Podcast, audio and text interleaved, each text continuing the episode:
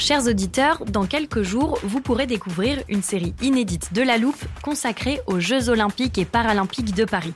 À trois mois de la cérémonie d'ouverture, on s'est demandé comment réussir ces JO. Les transports sont-ils prêts à affronter les milliers de touristes? Le dispositif de sécurité est-il suffisant? L'enthousiasme sera-t-il finalement au rendez-vous? Pour répondre, on plonge durant cinq épisodes dans les archives des éditions précédentes, accompagnés des journalistes de l'Express. C'est à retrouver à partir du 13 mai sur toutes les plateformes d'écoute. When you're ready to pop the question, the last thing you want to do is second guess the ring. At Bluenile.com, you can design a one-of-a-kind ring with the ease and convenience of shopping online. Choose your diamond and setting. When you find the one, you'll get it delivered right to your door. Go to Bluenile.com and use promo code LISTEN to get $50 off your purchase of $500 or more. That's code LISTEN at Bluenile.com for $50 off your purchase. Bluenile.com code LISTEN.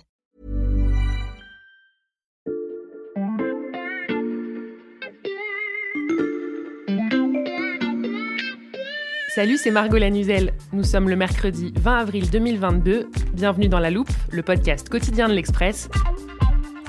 Allez, venez, on va écouter l'info de plus près. Vous regardez quoi en ce moment? Plutôt une série historique, genre euh, Cours d'Angleterre? Mrs. Kennedy. Your Grace. Ou bien une bonne vieille série romantique américaine, du genre où toutes les scènes se passent sur le porche d'une maison au bord de l'eau? Si c'est le cas, je ne vous juge pas. C'est trop difficile. C'est trop dur, c'est trop dur, je peux pas. Ou alors une série fantastique avec des héros habillés en peau de bête qui traversent une forêt enneigée.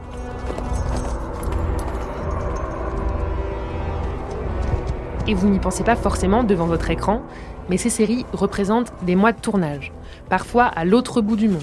Vous ne réalisez pas non plus que pour chaque scène, il faut être devant le bon bâtiment avec la bonne lumière et des mouettes qui volent au-dessus ou le soleil qui se couche.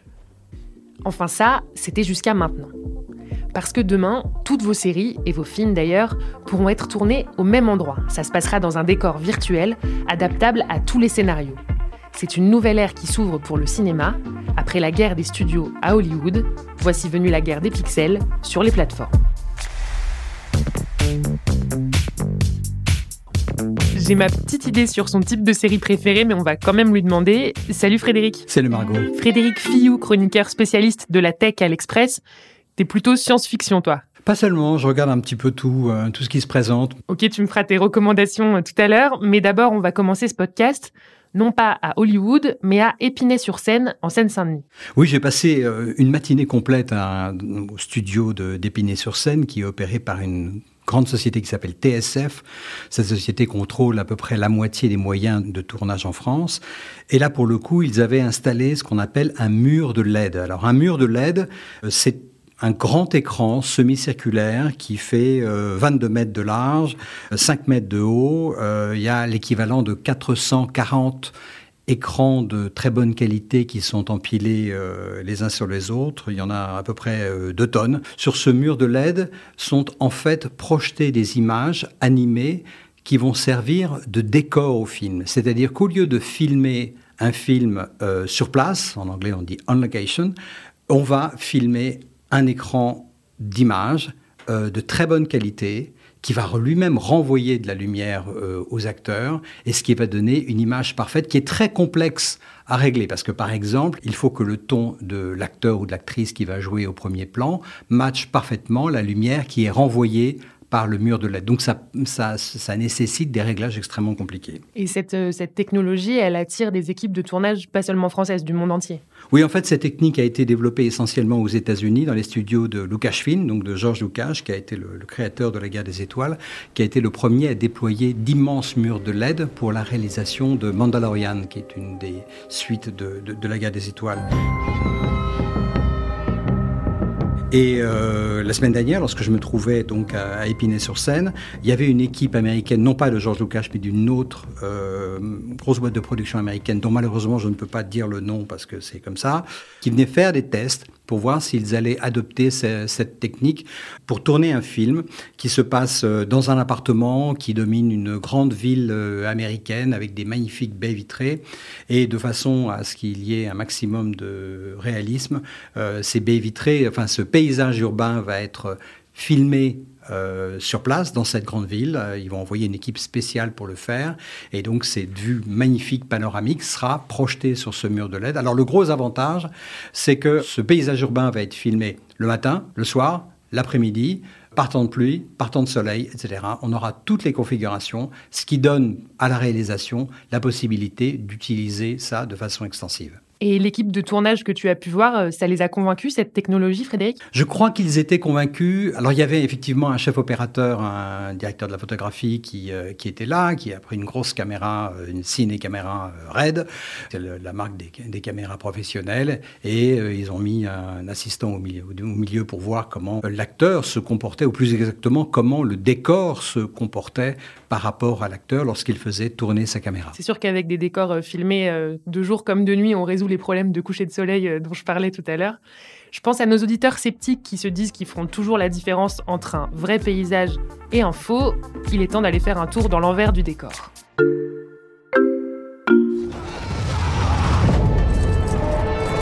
Je n'ai toujours connu que leur cruauté envers mon peuple. Qu'adviendra-t-il de notre monde? Donc là, Frédéric, on regarde un extrait de Dune, le film de Denis Villeneuve dont nos auditeurs ont sûrement entendu parler l'année dernière. La scène se passe dans le désert. Euh, pourquoi tu voulais me montrer ça? Tu, Ça n'a quand même pas été tourné en studio. Alors non, justement, Dune est l'exception, puisque la notoriété de Denis Villeneuve, son réalisateur, et le budget qui a été alloué au film, qui est de l'ordre de 150 millions de dollars environ, fait qu'il a eu la possibilité d'aller tourner euh, dans le désert. Et donc, il y a un moment où, sur le plateau de tournage en Jordanie, où l'essentiel du film se, passe, mhm. il y avait 800 personnes qui étaient présentes. 800 personnes. Oui, c'est des, des, chiffres absolument astronomiques, parce que ces personnes-là, il faut les faire venir, il faut les embaucher sur place lorsqu'il s'agit de, figurants, il faut faire venir un matériel absolument phénoménal, puisque chacun, des, par exemple, des, ornicoptères, vous vous souvenez, euh, des, hélicoptères euh, qui ressemblent à des libellules, chacun d'entre eux pesait 12 tonnes à peu près, et donc il y avait des grues qui, qui euh, les, les soulevaient de quelques mètres du sol, on les filmait sur le fond de désert, etc. etc. Donc c'était une production absolument, euh, absolument phénoménale. C'est sûr qu'un écran LED, ça paraît plus économique que des hélicoptères et des grues dans le désert. Je te propose qu'on en vienne à l'aspect technique, Frédéric. Comment on crée un décor numérique? La création du décor numérique, c'est un processus qui peut être à la fois simple et compliqué. La simplicité, ce sera de prendre quelques photographies sur lesquelles on filmera les, acteurs et actrices, donc ça c'est la, partie simple. Mais dans la plupart du temps, on va faire de la 3D, on va faire de la 3 dimensions. Donc on appelle cela des pelures. le terme est assez euh, immonde, en anglais c'est plates. Ça consiste en gros à résoudre un problème géométrique qu'on a avec l'œil humain. Lorsque tu regardes un paysage dans une rue, tu vas avoir différents plans. Tu vas avoir un plan à 1m50, qui va être par exemple une personne à qui tu parles. Après, tu vas avoir un autre plan à 3 euh, mètres, qui va être une voiture qui passe. Après, à 10 mètres, à 5 mètres, etc. Si tu déplaces ta tête de simplement 50 cm, en fait, tous ces éléments vont bouger les uns par rapport aux autres, et ceux qui sont éloignés vont bouger de façon imperceptible. Et c'est ça qui donne l'effet 3D effet 3D accentué par l'œil humain, par le fait qu'on regarde le plus souvent avec une paire d'yeux, et ce qui donne un effet stéréoscopique. Donc c'est ça qu'il faut reproduire avec des décors en 3D. C'est pour ça que, d'un point de vue pratique, on va sur place, on va filmer avec une caméra qui va être par exemple à très grand angle, qui va avoir un angle dans certains cas de 220 degrés, c'est-à-dire une caméra qui a la capacité optique de regarder presque derrière elle, qui va reproduire dans les couches successives ces éléments en 3D. Les fameuses pelures dont tu nous parles. Les fameuses pelures qu'on va projeter et qui vont bouger les unes par rapport aux autres euh, sur l'écran. Et ce décor numérique, Frédéric, il est complètement imperceptible pour le spectateur.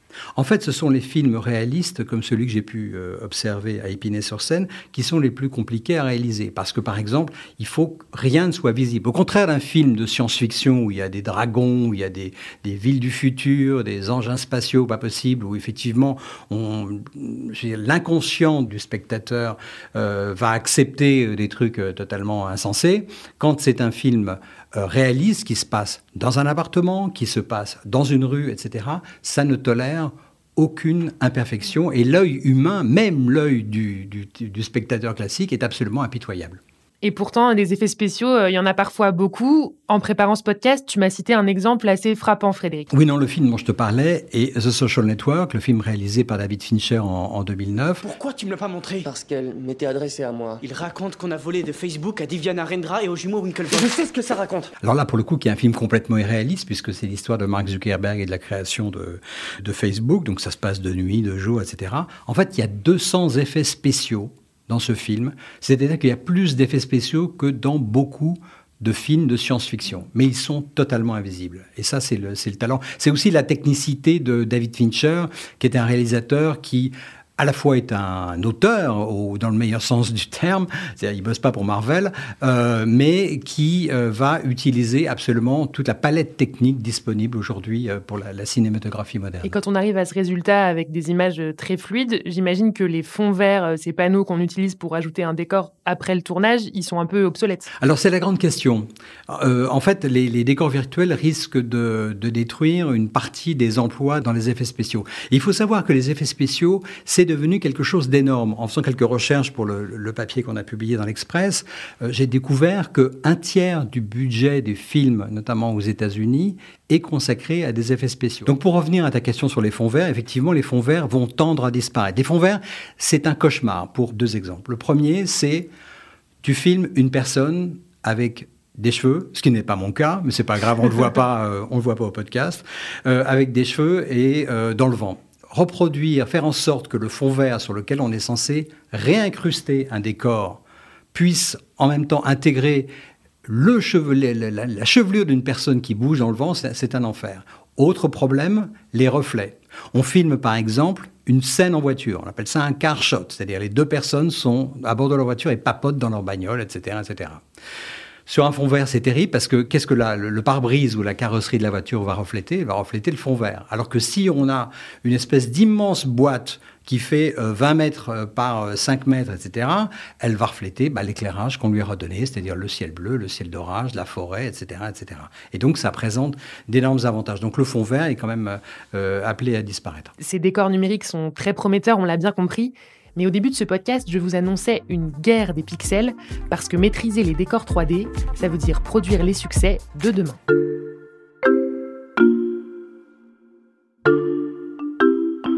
Bon Margot, est-ce que tu es abonné à des, plateformes de vidéo à la demande? Oui, une ou deux.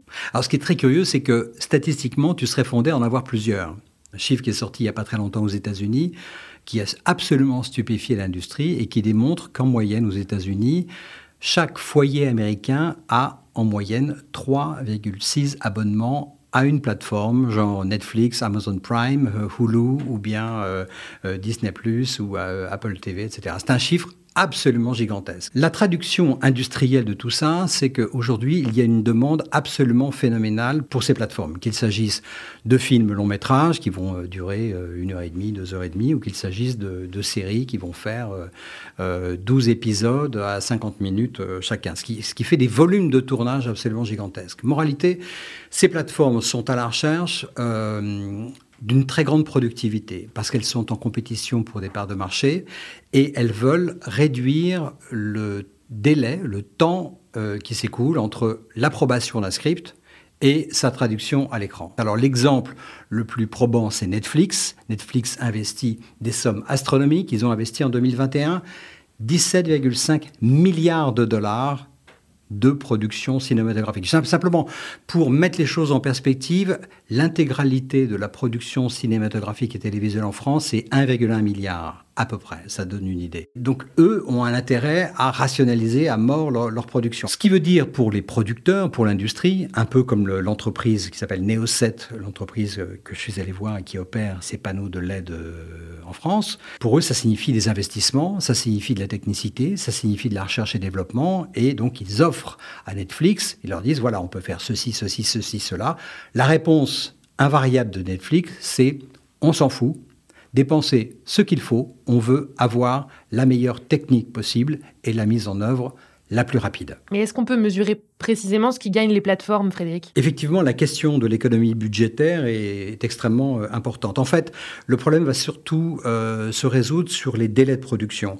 On a l'exemple d'un film qui était budgété sur 12 jours en extérieur et qui a été simplement réalisé en 5 jours et 2 heures, pour être très précis, avec euh, un mur de LED. Donc c'est là-dessus que ça va se mesurer. Une fois que le décor est installé, les équipes peuvent travailler avec un maximum d'efficacité. On peut aussi prendre un autre exemple comme le film américain Nomadland, qui est un, film euh, tourné par une jeune femme qui s'appelle Chloé Zhao. Ce film a une caractéristique, c'est qu'il a été tourné intégralement à ce qu'on appelle la golden hour, qui est euh, entre 5 heures et 7 heures. Donc on a deux heures pour tourner. En plus de ça, la lumière décline. On a deux heures par jour pour filmer ce qui doit l'être.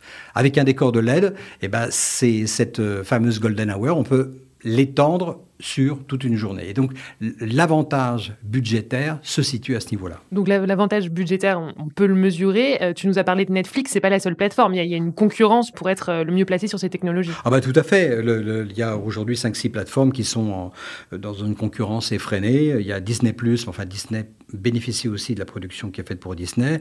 Il y a Amazon Prime qui investit énormément, Apple TV, Hulu, euh, toutes ces firmes-là investissent et sont soumis aux mêmes impératifs euh, d'accroissement de leur productivité. Donc la course au pixel est bel et bien lancée. Est-ce qu'elle concerne uniquement les décors virtuels, Frédéric? Alors là, c'est ça qui est intéressant parce que si on élargit un petit peu, si on fait un zoom arrière, pardon pour le jeu de mots, mais si on fait un zoom arrière et qu'on regarde l'industrie, on constate que on assiste à une, vraie réorganisation de cette industrie.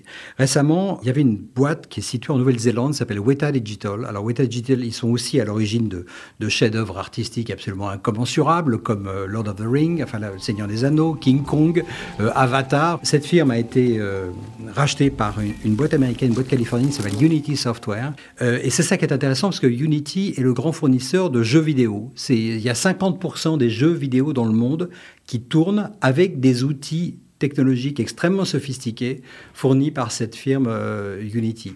Donc, euh, on voit euh, naître un marché absolument gigantesque où va y avoir une convergence entre, par exemple, effectivement, la production cinématographique, mais enfin, ça, ça reste mineur, les jeux vidéo, qui est un marché absolument gigantesque, et derrière ça, il y a une couche supplémentaire. Alors là, c'est le grand Graal dont on ne sait pas du tout où ça va, aller. C'est tout ce qui est le métavers. Le métavers, comme vous en avez pas mal parlé ici, je crois, euh, c'est donc ce qui a été inventé, enfin, ce qui n'a pas inventé, mais ce qui a été imaginé et porté, de boosté de façon assez spectaculaire par Mark Zuckerberg qui a complètement réorienté Facebook dans ce, dans ce domaine-là.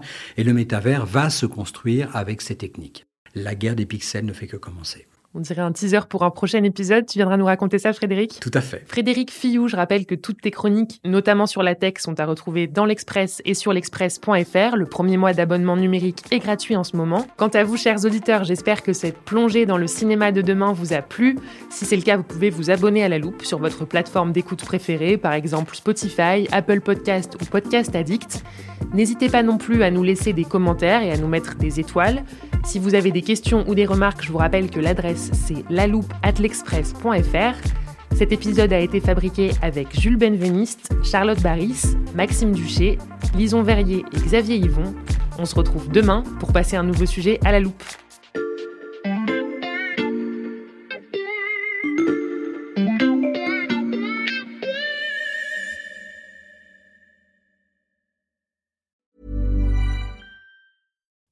When you make decisions for your company, you look for the no-brainers. And if you have a lot of mailing to do, stamps.com is the ultimate no-brainer. It streamlines your processes to make your business more efficient, which makes you less busy. Mail checks, invoices, legal documents, and everything you need to keep your business running with stamps.com. Seamlessly connect with every major marketplace and shopping cart Schedule package pickups and see your cheapest and fastest shipping options from different carriers with rates up to 89% off USPS and UPS rates. And with the stamps.com mobile app, you can take care of mailing and shipping wherever you are. Make the same no-brainer decision as over 1 million other businesses with stamps.com. Sign up with code program for a 4-week trial plus free postage and a free digital scale. No long-term commitments or contracts. That's stamps.com. Code program.